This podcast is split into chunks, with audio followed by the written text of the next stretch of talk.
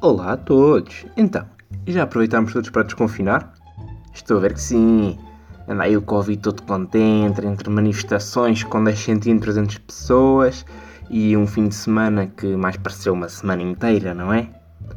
Bem, já para não falar daquele turismo que eu estou a ver que andam por aí a fazer, que antes era assim uma coisa xoxa e egoísta e que agora até é solidário. Sim, porque não sei se já repararam, mas a ideia de fazer férias em Portugal mudou.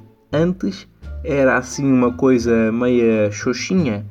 Agora quase que somos heróis por querermos ser uma massa inerte num hotel em Portugal. De facto, acho que a qualidade de vida em Portugal melhorou muito. Enfim, e então, já viram as novidades?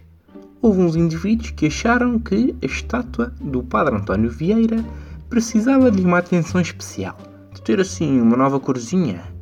É pena é que isso tenha surgido por causa dos protestos antirracismo.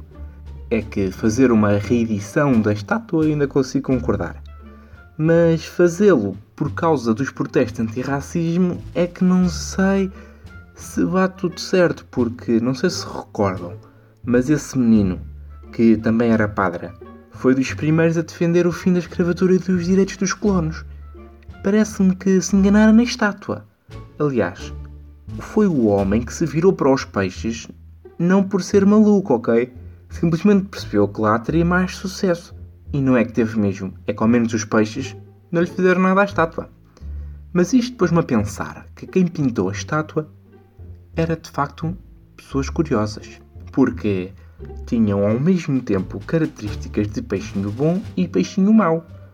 Por um lado, tinham características boas, o facto de serem animais, animais indomáveis, animais que não se deixam domesticar. Tudo pontos positivos.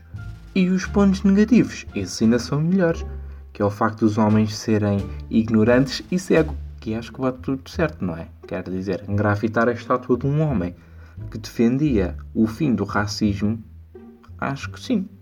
Entretanto, uh, acho que o índice de desemprego dos cães e dos pombos vai subir, porque há uma nova espécie interessada neste mercado de vandalismo de estátuas.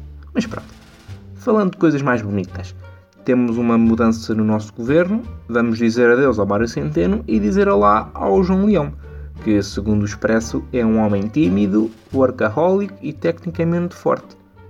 Bem, eh, isto leva-me a crer que, se antes tínhamos o Cristiano Ronaldo das finanças, agora temos o João Félix do orçamento. Também me parece bem. Meus amigos.